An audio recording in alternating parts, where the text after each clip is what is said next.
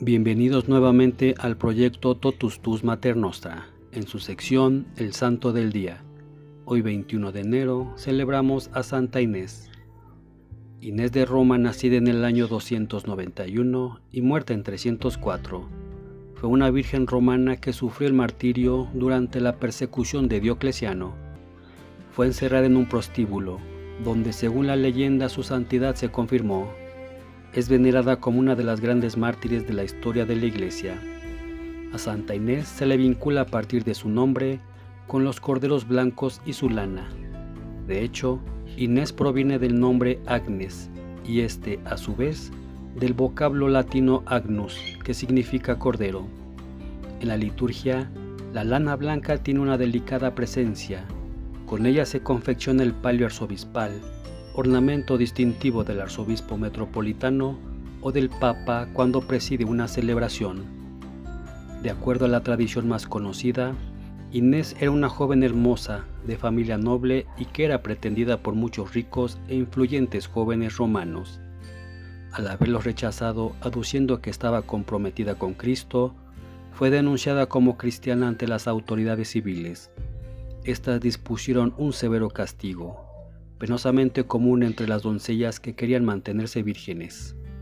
Inés era llevada a un prostíbulo para ser ultrajada y así doblegar su voluntad.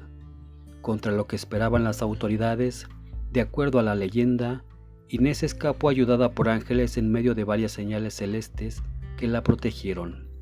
Entonces los romanos organizaron su recaptura. Al ser hallada, Inés supo que lo que le esperaba era la muerte. Primero fue puesta en la hoguera, pero las llamas no le hicieron daño. Luego se decidió concluir el trance llevándola ante el verdugo para ser decapitada. Así murió en el año 304. Pese a su juventud, dio ejemplo de inmensa fortaleza al permanecer firme durante el martirio. Cuenta el santo que Inés se mantuvo inalterable al ser arrastrada por pesadas y chirriantes cadenas.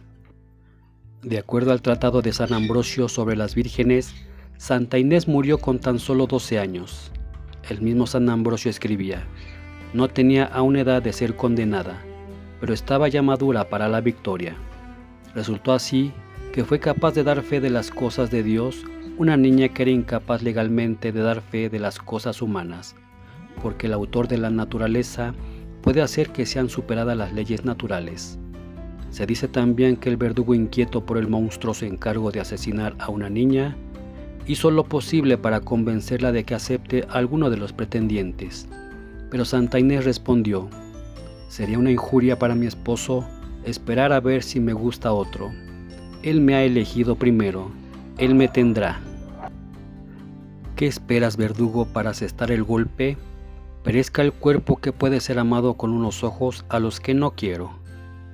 La santa oró y dobló la cerviz ante el verdugo al que le temblaba la diestra para dar el golpe, mientras ella permanecía serena. En una sola víctima tuvo lugar un doble martirio, el de la castidad y el de la fe. Permaneció virgen y obtuvo la victoria del martirio, recuerda San Ambrosio. Constantina, hija del emperador Constantino, edificó una basílica en honor de Inés en la vía nomentana de Roma. Su fiesta comenzó a celebrarse a mediados del siglo IV.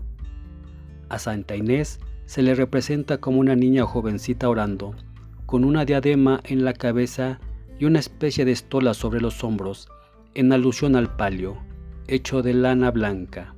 A sus pies, o a veces en sus brazos, suele representarse un cordero. Aparece también rodeada de algunos objetos, una pira, una espada, una palma o unos lirios. Es patrona de las jóvenes, las novias, las prometidas en matrimonio, los jardineros y de quienes quieren vivir la virtud de la pureza. Este día también celebramos a Nuestra Señora de la Consolación, Nuestra Señora de la Alta Gracia, San Augurio de Tarragona, San Epifanio, San Eulogio de Tarragona, San Fructuoso de Tarragona, San Juan Ji Yun Il, San Meirando, San Patroclo, San Publio, San Zacarías el Angélico, Beata Josefa María de Santa Inés,